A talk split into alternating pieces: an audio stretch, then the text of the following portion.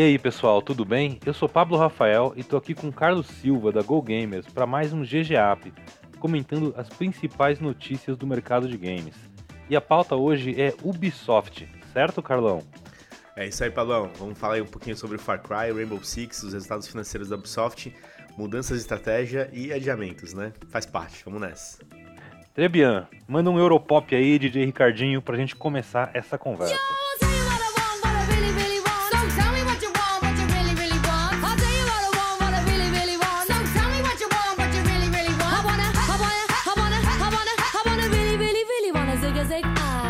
Far Cry 6 vai ser lançado até setembro desse ano.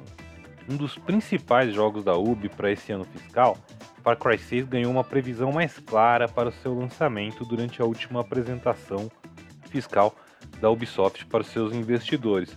O jogo deve chegar para PC e consoles até o mês de setembro. Lembrando que Far Cry 6 foi anunciado no começo de 2020, se passa numa ilha do Caribe tem como grande destaque a participação do ator Giancarlo Esposito como o vilão da nova aventura. O jogo estava previsto para chegar em 18 de fevereiro desse ano, mas a produção foi impactada pela pandemia da Covid-19 e o novo Far Cry acabou adiado. Também vai ser lançado no mesmo período o jogo de tiro Rainbow Six Quarantine, Quarantine, eu nunca sei como é que pronuncia isso. A Ubi ainda está avaliando se muda ou não o nome do jogo por causa da pandemia. E uns tempos atrás apareceram uns banners na PlayStation Store que sugeriam o nome Rainbow Six Parasite. Mas a Ubisoft já explicou se tratar de um placeholder e não do título final. Mais detalhes sobre os dois jogos, inclusive o título do Quarantine, Parasite e Quarantine, devem ser revelados no evento Ubisoft Forward, marcado para junho, durante a E3 2021. Pois é, daqui a pouco. E o Far Cry, né, Pablão? A gente é, tem muita consideração pelo jogo porque ele, ele, é incrível, né? Ele sempre foi um jogo que revelou muitos bons vilões. É, quem não lembra do Far Cry 4, do Far Cry 3, Far Cry 5, enfim. Então eu acho que isso é bem interessante. E por outro lado vem o Rainbow Six né, na sequência aí, que todo mundo na expectativa também para entender o que vai ser o produto, como que ele vai ser. É, o Rainbow Six está muitos anos também no mercado, né? É, é um pilar importante de esportes hoje, para a Yubi e aqui no Brasil principalmente. Então, muito bacana. A gente vai falar mais de Rainbow Six aí daqui a pouquinho, mas eu queria comentar sobre esse Far Cry, que é realmente é uma fórmula que a Ubi vem aprimorando ano após ano, é uma franquia extremamente popular aqui no Brasil, inclusive. Né, a turma gosta muito da, dessa pegada que é meio survival, tiro, porrada, bomba e vilões extremamente carismáticos. E esse jogo tem toda uma teoria aí dos fãs, o engajamento da comunidade em torno dele sobre o garotinho que aparece nos trailers e tal. No trailer, né? Saiu só um trailer até agora, deve sair outro agora em junho. Que, que seria justamente uh, o vilão do Far Cry 3 quando era criança, porque ele tem uma sobrancelha. Que era o Vaz, né? Também. Que é um vilão, Vaz, é. vilão icônico aí, aliás, um dos Far Cry mais impactantes. É muito legal, muito bom. Pois é. Então, enfim, a, a expectativa é muito, muito grande com esse jogo. Vamos ver como é que vai ser. Bom, e vamos continuar falando de Ubisoft agora sobre a arrecadação que eles tiveram em 2020, né, que girou em torno de 2,7 bilhões. É, a Ubi fechou o ano fiscal 2020 com esses recordes de arrecadação e engajamento de muitas das principais franquias que eles têm, incluindo o Just Dance o próprio Assassin's Creed, no caso no ano passado foi o Valhalla, e o Rainbow Six. Segundo a empresa, no último ano o Assassin's Creed bateu o recorde de arrecadação anterior da série em 60%. Esse recorde do, do ano fiscal era, era o recorde do ano de 2012, né, quando o Assassin's Creed 3 tinha sido lançado lá atrás. E sem dar muitos detalhes também, eles falaram sobre o Just Dance, né, que teve um crescimento espetacular comparado com o último ano. E já o Rainbow Six Siege foi o carro-chefe da empresa em 2020.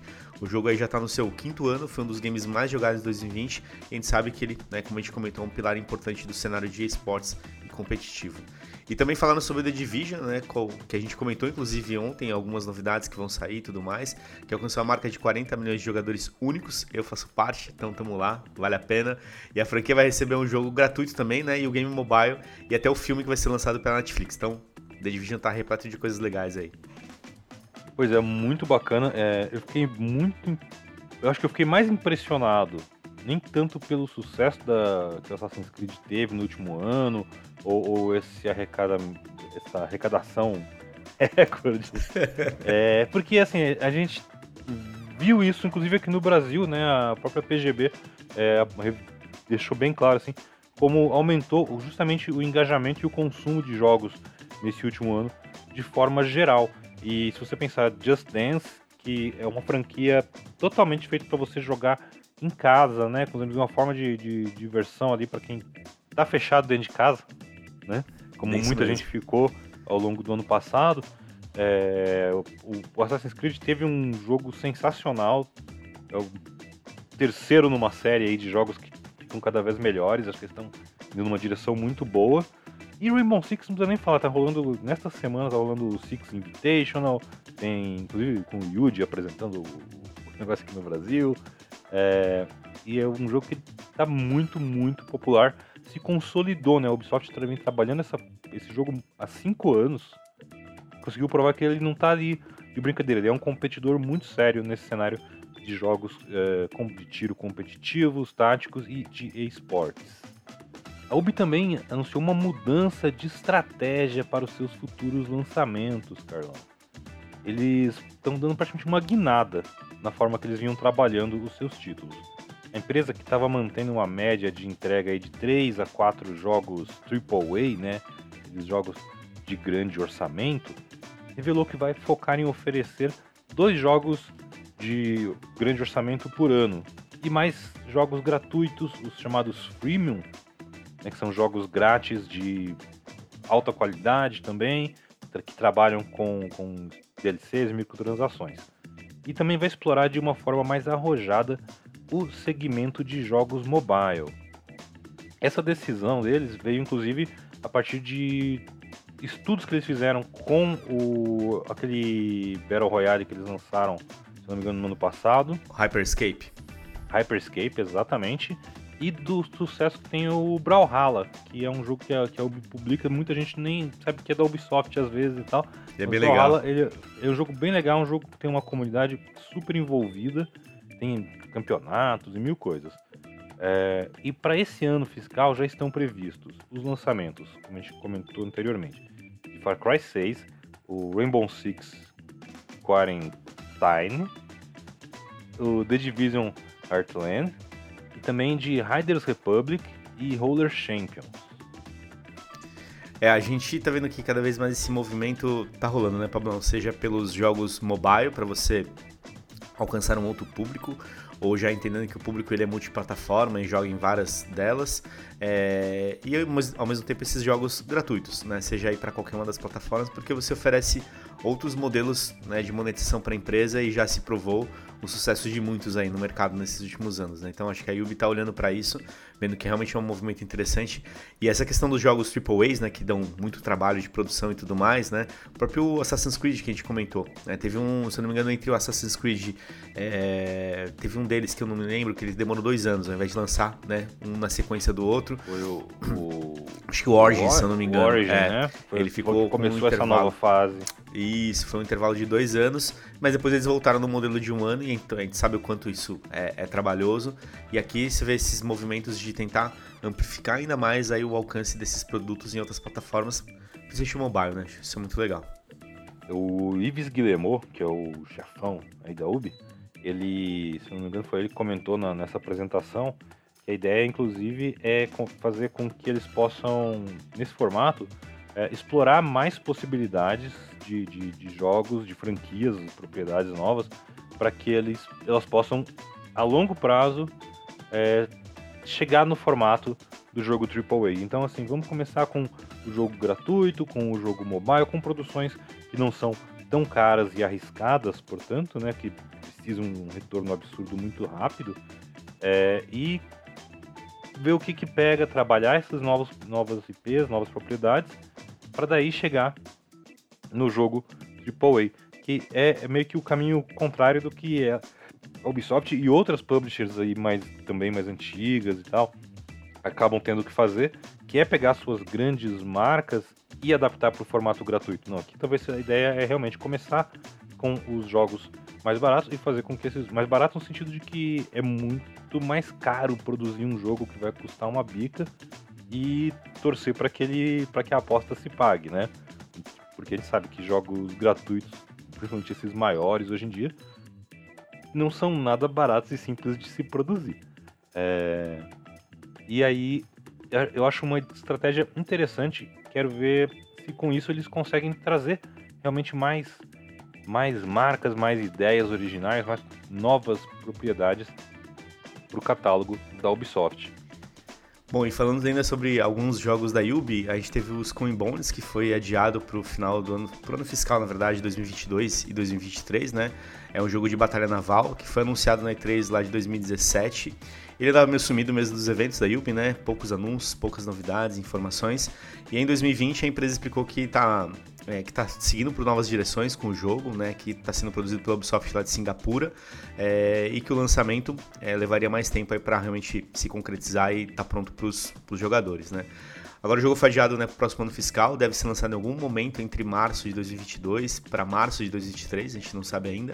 A Ubi falou que tem plena confiança na capacidade do estúdio de Singapura, que já trabalhou em vários outros jogos da franquia Assassin's Creed, e tá dando pro estúdio aí o tempo necessário para entregar o game, que é aquilo que a gente também espera, né? O público final espera realmente o jogo completo.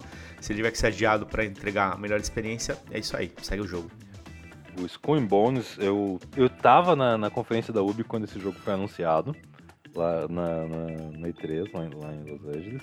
E eu me lembro assim, ok, eles pegaram as batalhas navais do Assassin's Creed Black Flag, que é Assassin's Creed 4, olha quanto tempo Sim, faz isso. Sim, faz tempo. E... e, aliás, muito bom. Uma das melhores batalhas navais, assim, nos jogos. Gostava muito. Exato. E, e anunciaram ele como um, um, jogo multiplayer, onde você briga com os barquinhos, né?